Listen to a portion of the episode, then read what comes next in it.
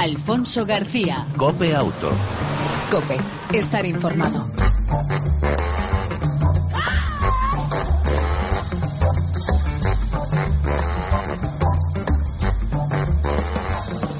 Hola, ¿qué tal? ¿Cómo estás? Te damos la bienvenida una semana más a este tiempo de radio dedicado al mundo del motor en las dos y en las cuatro ruedas. Como cada semana te ofrecemos información, por supuesto actualidad, opinión y entretenimiento del mundo del motor durante aproximadamente 35 minutos. En el control técnico, Manuel Casado, Pedro Díaz Aguado, todo un lujo en esa parte, en ese apartado técnico. Al manillar, Fran González, con él hablaremos más tarde. Nos traerá las novedades de las dos ruedas y al volante. Y sin más dilación, el saludo de Alfonso García.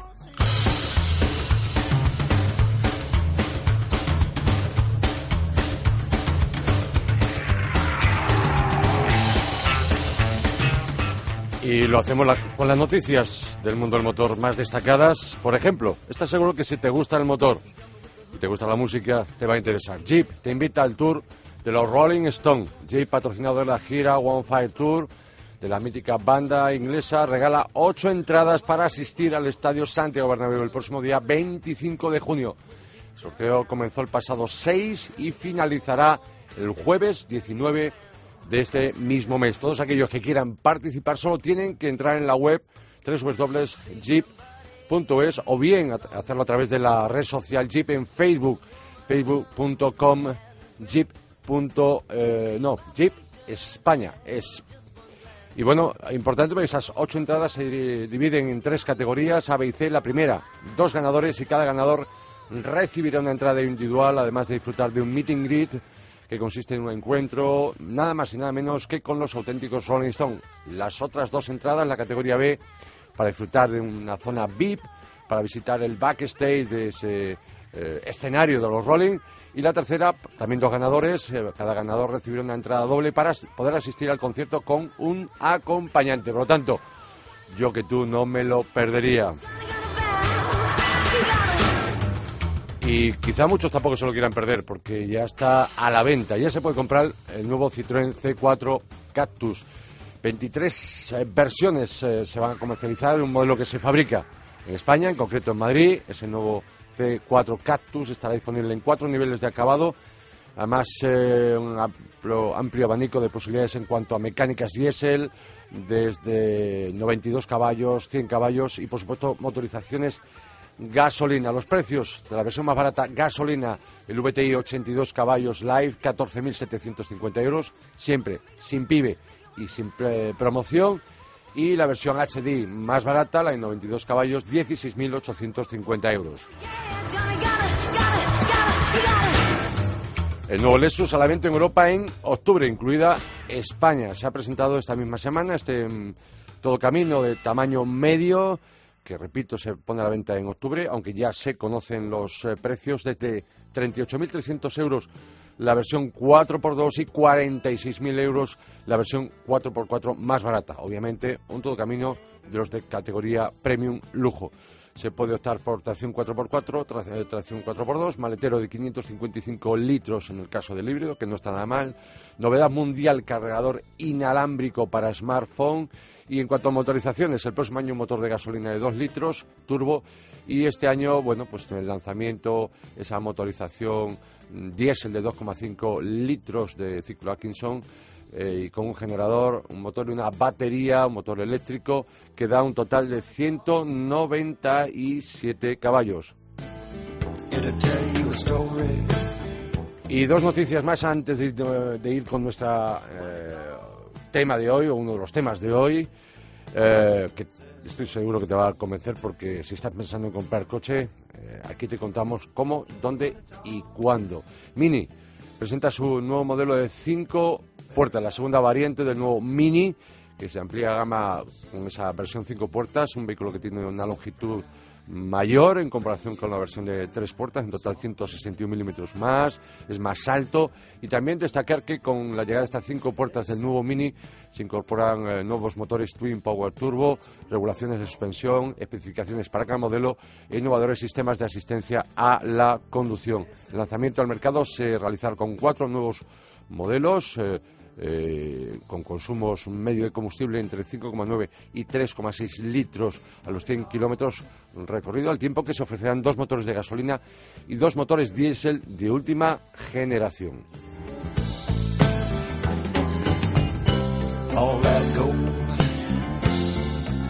Y hasta aquí las noticias más destacadas en el mundo del motor de las últimas horas, de los últimos días y de la última semana.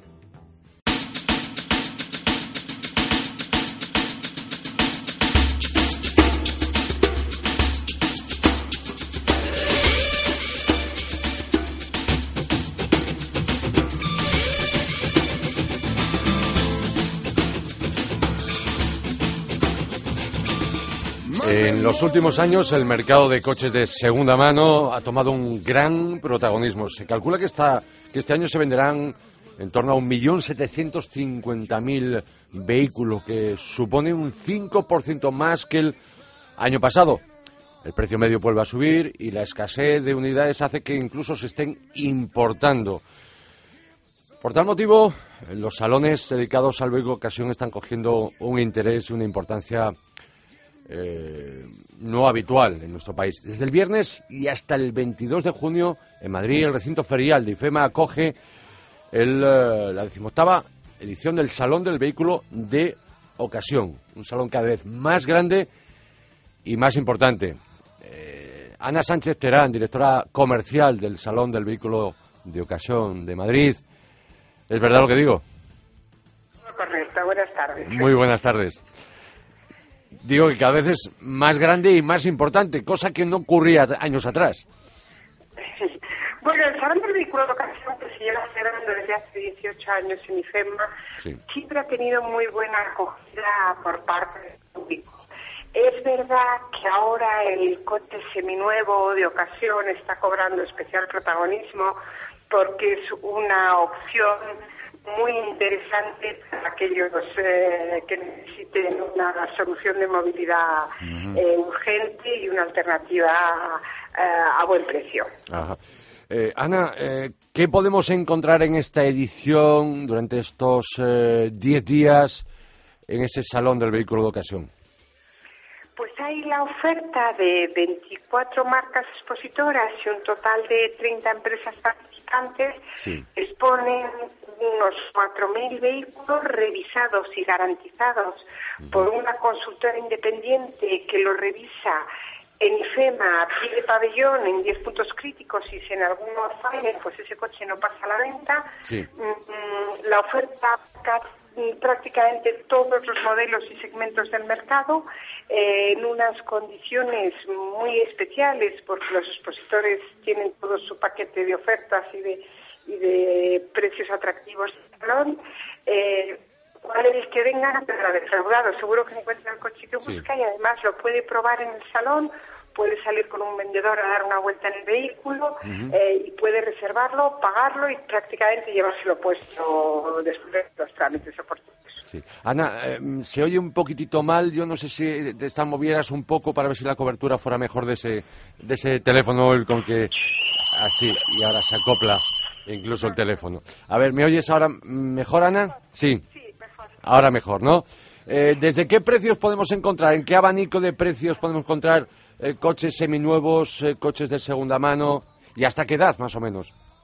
El coche medio tiene eh, llega a los el coche medio está entre entre 1 y 7 años de antigüedad si quiere encontrar coches antiguos eh, pues desde 8 mil euros hasta coches de alta tienen un más elevado el precio medio es alto porque hay coches en muy buen estado, pero la oferta es muy amplia y hay, como dice nuestro coches para todos los gustos y precios para todos los bolsillos. Entiendo. Eh, además, importante también, mayor presencia de marcas. Hablamos antes de, presencia de marcas a través de sus eh, departamentos, eh, comercializadoras de vehículos de segunda mano, incluso algunas de ellas novedades, como por ejemplo Opel, el grupo eh, Volkswagen, Toyota, un largo etcétera, ¿no? Eso es. Eh, eh, habrá una muy fuerte presencia, por ejemplo, de todo el grupo Audi, Volkswagen, Skoda y Seat, eh, BMW, hasta 24 marcas. Hasta 24 marcas. Una gran oferta. Hablamos antes que una revisión y con garantía se revisan por parte de una empresa externa hasta 100 puntos de ese vehículo que podemos comprar. Efectivamente, y con que uno de los puntos no apruebe, el coche no pasa a ventas, es eh, rechazado y, lo tendrán que poner a punto antes de pasar a exposición. Esos coches, recordemos, se abre, abrir las puertas, además con inauguración por parte de la Directora General de Tráfico, este viernes día 22, perdón, día 13 13 eh, de junio, si no mal me equivoco, me parece que es exactamente el 13 de junio, y ya los coches, como quien dice, están pasando por capilla, me refiero, están pasando esas revisiones para que a partir del viernes eh, puedan ser expuestos, ¿no? Correcto, el salón, eh, como bien dice, se celebra del viernes, de este viernes 13 al domingo 22 en horario de 11 de la mañana a 9 de la noche y desde el primer día eh, el salón está abierto con la amplia oferta expositiva, los coches están listos, limpios y dispuestos a ser probados eh, para todos los visitantes. En la última edición, la del año pasado, en mes de mayo, mm, más de 45.000 visitantes y unas ventas de 2.288 mm, automóviles, lo que presenta un vehículo vendido por cada 20 visitantes. ¿Esperáis más este año en cuanto a que ese mercado de segunda mano va increciendo? Efectivamente, esperamos más visitantes y más vehículos vendidos y probablemente el ratio visitante-coche adquirido se mantenga mm, porque la demanda va en paralelo. Ana, eh, otra cuestión por último. Eh, años anteriores habéis hecho edición primavera-verano, por así decirlo, y luego una versión de este salón del vehículo de ocasión otoño-invierno. ¿Este año 2014 va a ocurrir lo mismo?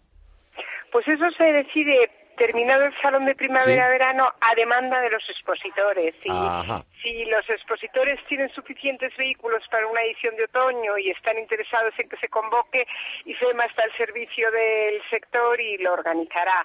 Eh, si no hay esa demanda, pues probablemente no será el caso. Bueno, yo es una pregunta obligada que hago habitualmente cada vez que tengo a alguien del sector de automoción en en el recinto del recinto ferial de IFEMA en la capital de España. La última vez, con motivo del Salón del Automóvil de Madrid, pues hablaba con Alberto Díaz, eh, director del Salón del Automóvil de Madrid, repito, y le preguntaba por alguna sorpresa, alguna novedad, algún avance que nos podrías dar, Ana, de cara a qué estáis preparando en el sector de automoción, eh, véase dos, cuatro o más ruedas de aquí a finales de año. Bueno, hay muchos ahí está el calendario ferial de IFEMA y las sorpresas, como su nombre indica, se dejan para el último minuto. O sea No nos puedes adelantar nada. no podemos adelantar nada. No podemos adelantar, pero habrá alguna. Alguna, alguna puede haber, alguna puede haber. Bien. Pues Ana, Ana Sánchez Terán, directora comercial del Salón del Vehículo de Ocasión de Madrid, abre las puertas, repito, el próximo viernes, día 13 de junio. Gracias por atender la llamada de la cadena COPE de COPE Auto. ¿Algo más que apuntar por último? ¿Algo que se ha quedado en el tintero? Bueno, el, precio de la entrada es 5 euros, pero los menores de 12 años entran gratis, con lo cual pueden venir las familias al completo. Exactamente, a ver, un, todo un escaparate del vehículo de ocasión. Eh, gracias y que sea todo un éxito, como es de esperar. Muchas gracias a vosotros. Un abrazo. Un abrazo, adiós.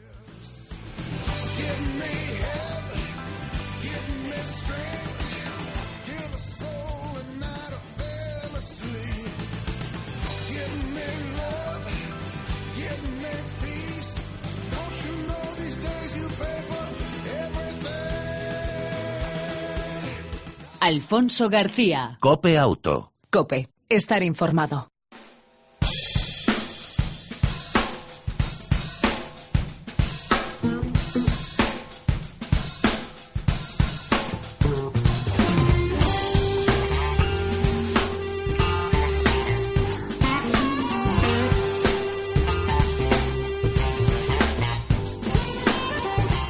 Este sábado, en el circuito de la Sartre, a las 3 de la tarde se dará la salida a la 82 edición de las 24 horas de Le Mans, la carrera más importante del mundo con 101 años de historia.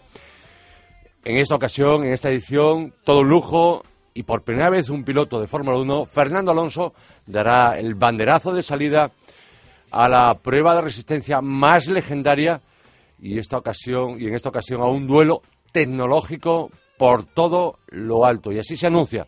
La otra noticia es la vuelta de Porsche por la victoria absoluta. Porsche nunca se ha ido, siempre ha estado, por supuesto, en Le Mans. Eh, para hablar de ello, mm, José Antonio Ruiz, director de comunicación de Porsche Ibérica, pero además es, eh, bueno, pues todo un aficionado al automovilismo deportivo, madridista y aficionado al rock. José Antonio, muy buenas tardes, bienvenido a Cope Auto, ¿cómo estás? Hola, muy buenas tardes a todos. Lo has dicho todo perfectamente, excepto solo un pequeño detalle. A ver. Que no soy madridista, soy atlético. Vaya, lo siento, entonces mi fuente estaba mal informadas. Sí, sí. Pero absolutamente mal informadas. Pero bueno, independientemente del fútbol, eh, soy un apasionado a las carreras, eh, encantado de estar aquí. Eh, José Antonio, después de esta metadura de pata hasta el Corvejón, espero que decirle Mans es decir, Porsche. Eh, pues yo creo que sí, porque lo decimos nosotros muchas veces. Porsche es Le Mans y Le Mans es Porsche. Es nuestra nuestro hábitat natural. Para mí, bien y lo has presentado muy bien, es la carrera entre las carreras. No existe en el mundo una carrera que tenga eh, pues tanta tradición, tanta pasión y, sea tan bonita de ver. Y eso que son 24 horas, un día entero, ¿no? Y Porsche siempre ha estado allí. Como bien decías, eh, en la categoría reina llevábamos 16 años sin, sin participar, pero hemos participado en otras categorías y de hecho el 911 RSR es el actual campeón, ¿no? Y, y para nosotros es, como decía, nuestro hábitat natural y nuestra manera de entender la competición. ¿Cuántos años de ausencia desde la última victoria absoluta? Haz memoria. Mira, eso fue en el año 98. Fue el 911 GT1 el que consiguió la, victoria. Fue quedaron primero y segundo los, los dos coches y fue un año pues eh, bonito por un lado y duro por otro. Bonito porque fue nuestra última victoria absoluta y duro porque fue precisamente el año que, falleció Ferry Porsche, nuestro nuestro fundador y fue como un pequeño homenaje a él, ¿no? Y fue, fue, un año muy entrañable, muy bonito, eh, que yo recuerdo desde, desde la distancia porque yo, yo realmente entré en Porsche en el 99, con lo cual viví esa victoria como aficionado a, a Porchista, a, Porsche, como fan de, de, Porsche y no como, como trabajador como soy ahora. Pero sí, eh, mm, estos años de ausencia en la categoría máxima absoluta para ganar la victoria absoluta, pero sí en la otra categoría eh, en cualquier caso, haciendo cuentas, ¿cuántas victorias absolutas y por categoría puede tener la marca alemana? Bueno, si, si hablamos de Le Mans, el, el, dato concreto no te lo puedo decir porque para que te hagas una idea, nosotros fundamos la compañía, eh, se fundó la compañía en el año 48 y ya nuestra primera participación con victoria fue en el año 50, es decir, dos años justo después de su, de su, de su nacimiento, ¿no? Hemos tenido victorias, un montón de ellas, de hecho hoy por hoy Porsche es la, la marca que más victorias ha tenido en cualquier competición en la historia, son más de 30.000 en toda su corta historia, porque otras marcas tienen historias mucho más largas y en el caso de Le Mans, pues tenemos 16 victorias absolutas, eh, que, eso nos hace como que ser la marca que, más victorias absolutas hemos conseguido. Y por debajo nuestro está precisamente eh, uno de los grandes rivales, eh, que es Audi, que lleva, que lleva 12 victorias. Y si no me equivoco, la siguiente es Ferrari, que lleva 9 victorias. Por cierto, ahora que mencionas a Ferrari, saltaba ayer noticias, yo no sé si un poco para aparejarlo con con Fernando Alonso aquello de que va a dar el banderazo de salida a estas 24 horas de Le Mans en esta edición, pero se habla de la vuelta de Ferrari a, a, donde estuvo, obviamente. Además, por cierto, donde eh, hubo duelos eh, memorables, eh, incluso recordados en película con Steve McQueen. Además, la, la rivalidad Porsche-Ferrari ha sido, yo creo que una de las historias de competición más, más bonitas de la historia de la automoción, ¿no? Y, sobre todo por recordar aquella primera victoria absoluta nuestra, que fue en el año 70 con el 917, precisamente contra los potentísimos eh, Ferraris, que, bueno, por, por circunstancias meteorológicas y, demás, pues no acabaron la carrera y el 917 pues se alzó con su primera victoria absoluta. Yo creo que eh, si es un rumor, pues bueno, no deja de ser una fascinante noticia, ¿no? El hecho de que marca tan mítica también como Ferrari decida volver a los 24 horas del Mans, teniendo en cuenta además que Nissan ya ha confirmado que volverá a la categoría reina el año pasado también, el año que viene también, pues imagínate, cinco grandísimas marcas compitiendo, eh, ya el cóctel es, es, increíble. El, aficionado de competición tiene que estar en, estado de gracia, ¿no? Eh, si estos últimos años el duelo por la victoria absoluta en Le Mans, en la categoría absoluta, ha, sido, ha estado entre dos marcas, Toyota y Audi, ahora llegáis vosotros como tercero en discordia. ¿Y cómo es el 919 híbrido con el que vais a luchar por batir a estas dos rivales y ganar en la vuelta a Le Mans? Pues mira, lo primero que debo decir es que el reglamento de, Le Mans eh, con el tema de la hibridación es fascinante porque supone que los ingenieros de cada de cada compañía, de cada coche pueden desarrollar muchísimas ideas totalmente diferentes.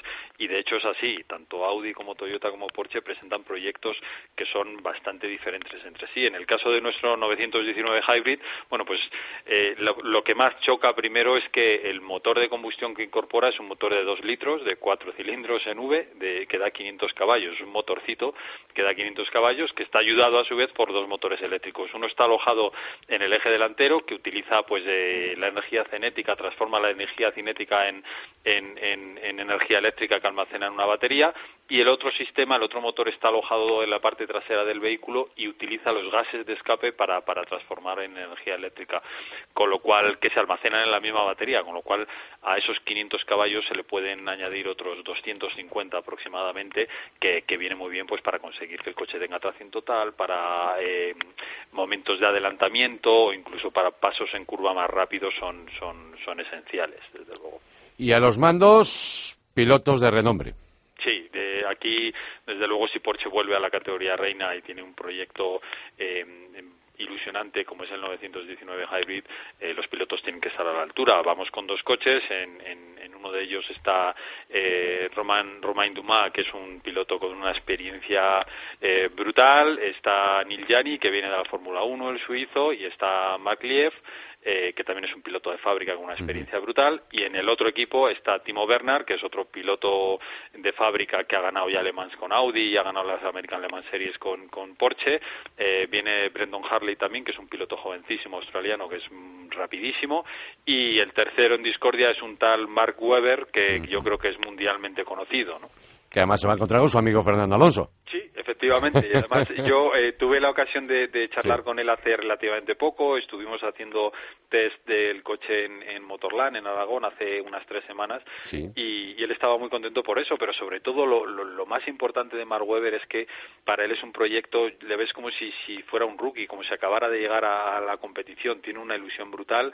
Él dice que aunque él ya participó hace años en, en Le Mans, quería, quería estar en el Campeonato del Mundo de Resistencia y bueno, pues eh, en ese momento quería buscar un proyecto nuevo, Porsche empezaba y, bueno, eh, fue un flechazo, un amor a primera vista, desde luego. Todo el mundo dice que las 24 horas de Le Mans es algo distinto y como la definía el malogrado Bob Wallet, una carrera es como pasar un fin de semana en la playa y las 24 horas es como pasar una semana en Capri con una mujer de ensueño. José Antonio Ruiz, que disfrutes como aficionado de las 24 de Le Mans y que gane el mejor, Porsche. Muchísimas gracias. Desde luego, lo que sí que hará es que lo vamos a intentar. Tenemos un respeto tremendo por los dos rivales, que están muy fuertes los dos y lo están demostrando. Pero bueno, vamos a ir poquito a poco, vamos a poner el coche en la pista, 24 horas donde puede pasar de todo y sobre todo, sobre todo, que, el gran aficionado esté pendiente de la carrera porque va a ser una de las carreras del año sin duda alguna. Y de la historia, de las que hacen época. José Antonio mm, Ruiz, eh, director de comunicación de Porsche Ibérica y, por supuesto, y principal, gran aficionado al automóvil deportivo, porchista, aficionado a la música, al rock en particular, del Atlético Madrid. y que además le gusta como a mí los Who sobremanera. Efectivamente, efectivamente.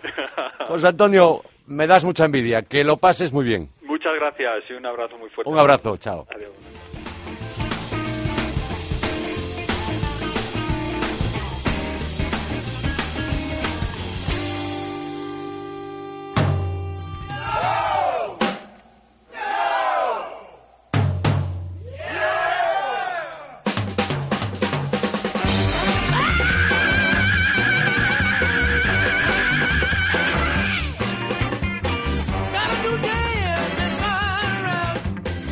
Dejamos las cuatro ruedas, entramos en las dos. Los chillidos son de Fran Manillar González, que como es habitual nos trae las noticias del mundo de las dos ruedas. Fran, ¿cómo estás? Buenas tardes. Alfonso Motorman García, buenas tardes. Bien, ¿y tú? ¿Cómo estás? Bien, todo fantástico, fantástico, fantástico. Oye, eh, escúchame, eh, ¿has estado alguna vez en Le Mans? He estado, no, no he estado, no he, estado en Le Mans. Mm, dicen que todo aficionado al mundo del motor, de hace coches, motos, particularmente si es del mundo de las cuatro ruedas, no debe de dejar de ir, por lo menos una vez en la vida, a ver, a vivir, porque en este caso es vivir las 24 horas de Le Mans, sobre todo la noche, que es muy, muy, muy particular, y todo el ambientazo que tiene esas 24 horas de Le Mans, eh, y las carreras, por supuestísimo. La prueba está que es de las pocas eh, disciplinas de las que se ha hecho varias, varias películas, una de ellas, que creo que tú la has visto, y muy recomendable como la de Le Mans, con un actor de lujo que además era de verdad eh, piloto, hacía de piloto, como era Steve McQueen. Sí, señor, y, aficionado a los coches y a las motos. Eh, imagen de Ford en su momento con el Ford Mustang. Exactamente. Y corrió, corrió realmente las 24 horas de Mans, es decir, no era una película, no era un doble, ¿eh? como algunos pueden pensar más recientemente. Eh, eh, Fran, por cierto, dejando las cuatro, vamos a las dos ruedas. Aparte, este fin de semana, el Rally Orense, Campeonato de España de Rally de Asfalto, viernes y sábado en tierras gallegas. Buenas tierras, sí, eh, Ya lo creo. está feo que yo lo diga. no, no, está feo, es, es, de justicia. Pero en el otro corner, Gran Premio de Cataluña del Mundial de Motociclismo y volveremos a ver duelo. Pedrosa parece que se está recuperando. Bueno, a ver, a ver. Eh, en cualquier caso, es el aliciente de correr en casa, que yo creo que siempre es un, plus, ¿no? Que hace que la recuperación sea más eh, más rápida, o por lo menos para esta carrera, ¿no? Que sacan un, plus de, motivación extra. Y bueno, pues pues yo creo que, que duelo va a haber sí o sí. Eh, no sé entre quiénes, pero duelo va a haber. Y yo creo que un ganador claro también. Pero bueno. Bueno, lo importante es que lo pasemos bien. Por cierto. Sí. Tengo que hacer una rectificación. El pasado domingo no me dormí. Por la tarde, ah. me refiero a las 8 de la tarde, estaba despierto absolutamente. Sí. Me refiero viendo la Fórmula 1, ¿la viste? No, no, no la vi. Pues te has perdido, fíjate. A lo mejor ya no se vuelve a repetir. Pero realmente ha sido el mejor gran premio, la mejor carrera de Fórmula 1 de los últimos años. Obviamente aquellos que son seguidores de Fernando Alonso no disfrutarían de igual manera, pero aquellos que nos gustan las carreras de verdad y estamos por el deporte y por la y por la espectacularidad realmente emocionante hasta el final. Me consta, me consta. He leído crónicas, he escuchado a Carlos Miquel en COPE y bueno, eh, no pude verlo y la verdad es que lo sentí mucho porque tenía tenía toda la pinta eh, de serlo y pues incluso yo tenía la ilusión de que Fernando podía hacer algo más de lo que hizo finalmente. Sí. Eh, llegar incluso a tocar podio, pero bueno. bueno. Pues el caso, mira, ahí está. Y tengo que rectificar, ¿eh? que por lo menos no me dormí. Dormí previamente la siesta y luego estaba despejadito y, ya, pues las carreras tan a Bueno, bueno, tan a gusto, tan a gusto. Claro, claro. Oye, Frank, no te robo, no te robo más tiempo. Eh, vamos con noticias. Eh, tenemos cinco minutos, en máximo. Vale, pues vamos con, con lo que tú quieras. Reaparición de Bultaco, primer lugar. Pues reaparición de Bultaco, que es una noticia que ha sido, en fin, más que sonada en el mundo de la moto. Es una noticia que que viene ya de este pasado mes de mayo, la última quincena, eh, presentaron en Londres, bueno, pues lo que van a ser los nuevos modelos de Bultaco. Lo que hay que decir es que están apostando por tecnología híbrida, gasolina, eh, motor eléctrico, empezando con motores eléctricos. Es lo que van a lanzar al, al mercado. Eh, de Bultaco, pues en fin, no hay que decir nada, porque yo creo que es una, una marca de motos más que conocida por todo aficionado y no aficionado, porque en este país eh, Montesa y Bultaco lo han sido todo en el mundo de las motos. Eh, bueno, con la desaparición del fundador de Paco Bultaco, eh, pues yo creo que Paco Bultó, perdón, yo creo que la, la, la marca eh, habría quedado en un limbo y que nadie daba un duro. Se intentó relanzar en el año 99, no salió bien y bueno, que una panda de locos del mundo de las motos ha decidido hacerse con el, con el nombre, eh, entre ellos, lógicamente, la familia Bulto, y intentarlo, ya digo, eh, sobre todo lanzados en la tecnología eléctrica. Eh, hay que decir, además, con gran participación española por todas partes.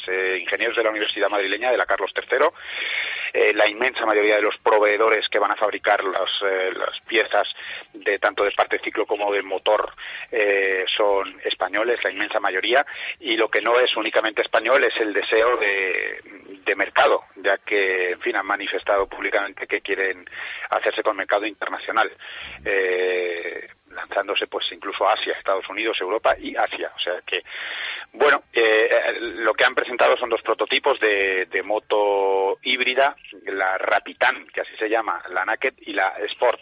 Y para que te hagas una idea, es una moto que da un par de motor de equivalente al que da la, la BMW R1200 GS. Eh, o sea que, bueno, el proyecto es potente. Veremos a ver. Desde aquí les deseamos toda la suerte del mundo y la alegría para los nostálgicos de que vuelva Bultaco. Por supuesto. Eh, vamos, pasamos página noticias de Honda. La scooter Forza 300. Pues fíjate, Alfonso, que yo creo que aquí lo hemos dicho alguna vez, Kawasaki tiró la piedra con la, con la scooter de 300, eh, era una cilindrada que nos parecía extraña, eh, a medio camino entre lo que se había hecho habitual, scooters de 250 y scooters de, de 500, bueno, pues se ha hecho se ha hecho fuerte esa cilindrada. 300 es la cilindrada de moda para los scooters de uso diario, eh, de uso urbano e interurbano, en fin, lo que usa la gente para ir a trabajar una moto que, que ya estaba en el mercado, la NS eh, en su versión de 250 centímetros cúbicos. La han remodelado y le han aportado esos 50 centímetros cúbicos más. Una moto, una scooter, pues, pues eso, para ir a trabajar, para usarla a diario, cuyo punto fuerte es la ciudad, moverse en ciudad, una grandísima capacidad de giro, una moto muy ágil y muy viva, pero lógicamente eso va en detrimento de, de cosas que tenía el modelo anterior de 250 en el acabado, en el carenado, incluso en la protección aerodinámica del conductor que no tiene esta. Han buscado simplificarla al máximo. Eh, lógicamente, bueno, pues lo han conseguido, han conseguido una moto que gira muy bien en ciudad, que, que es muy versátil, pero que en carretera mm, deja un poquito que desear porque no desarrolla más de 130 kilómetros eh, por hora de velocidad, con lo cual, eh, bueno, se queda un pelín corta. El precio me parece además excesivo para la moto que es 5.000 euros, pues eh, un poquito un poquito demasiado.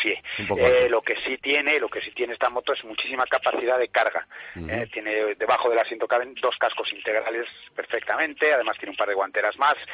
Bueno, la han, la han dejado muy sencillita, la han aligerado bastante con capacidad de carga, en fin, han buscado utilidad, una, una moto que sea útil para el día a día. Y le hago la ficha muy breve, eh, un cilindro 280 centímetros cúbicos, motor de cuatro tiempos, 24 caballos de potencia, 11 litros con 6 de capacidad del depósito, un consumo de 30 kilómetros, eh, 30 kilómetros litro, la altura del asiento 716 y el peso en orden de marcha 192 kilos, que no está tampoco nada mal. En fin, una posibilidad para quien le gusten las scooter y la use a diario, aunque ya digo, el peor aspecto, el precio.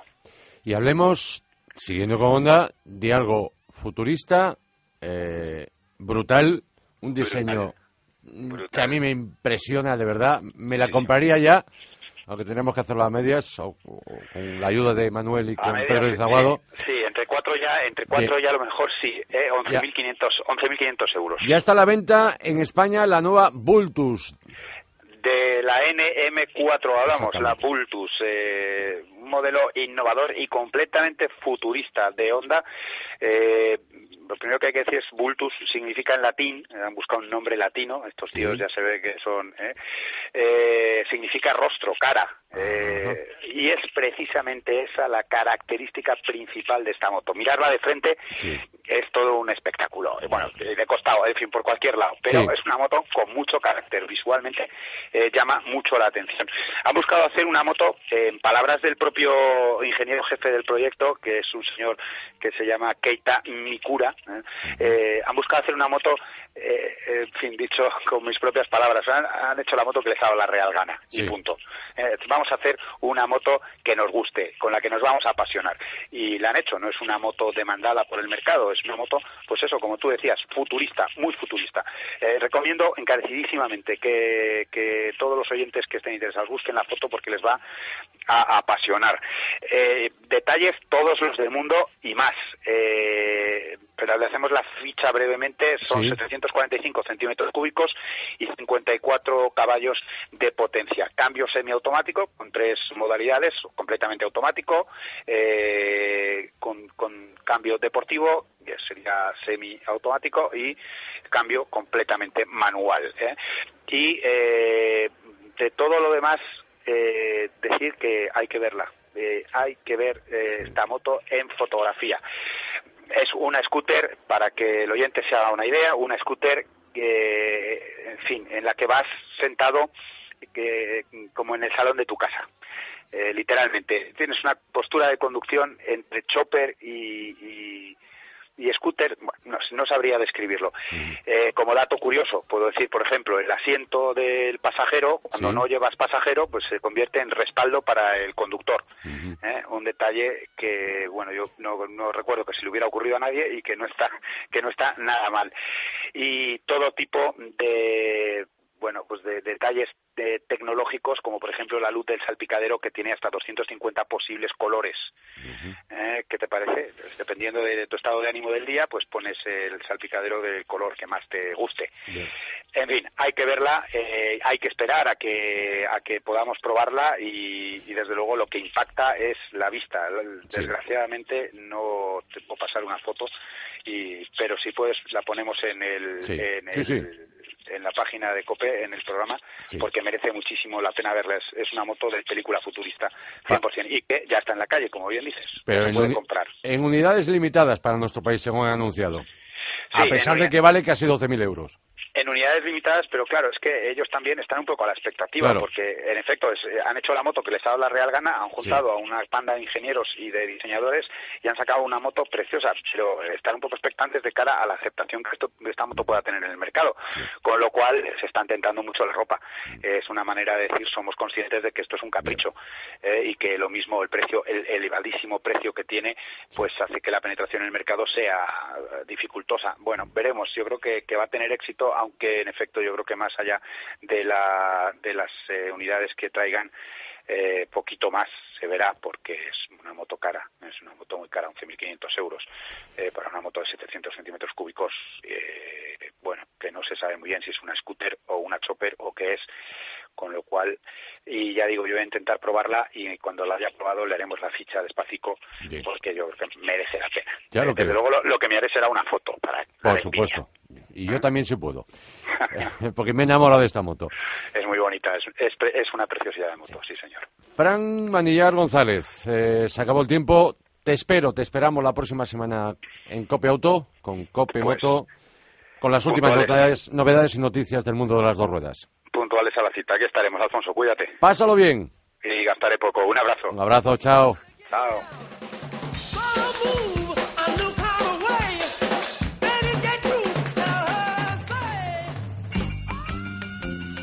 Y antes de la despedida, un consejo, un recordatorio. Esquivar la obligación de pasar la inspección técnica de vehículos es ahora realmente más difícil. La Dirección General de Tráfico está activando la vigilancia y el control de los vehículos que no la hayan pasado utilizando para verificar los radares de velocidad. Para ello, la DGT cuenta un sistema de intercambio telemático de inspección técnica de vehículos que permite el cruce de datos de tráfico en las estaciones de ITV.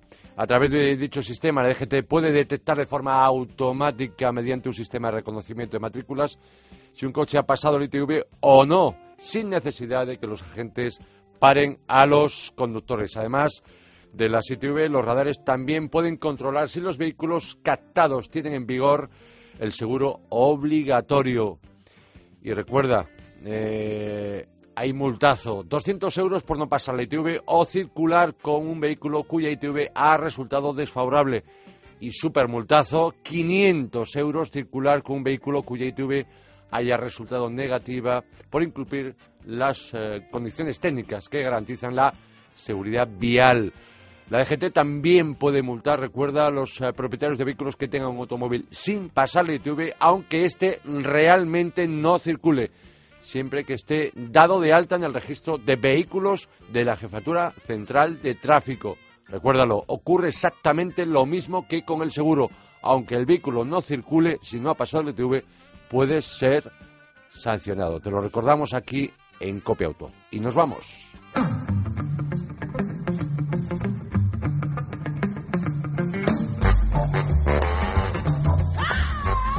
En el control técnico todo un lujo.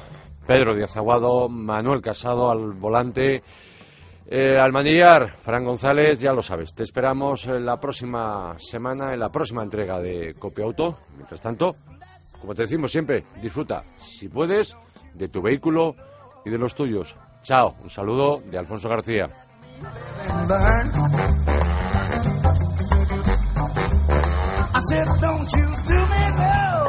Favor. Well, that I can't do in return. Now, now, now, now. Well, now, save your good intention for somebody you can trust.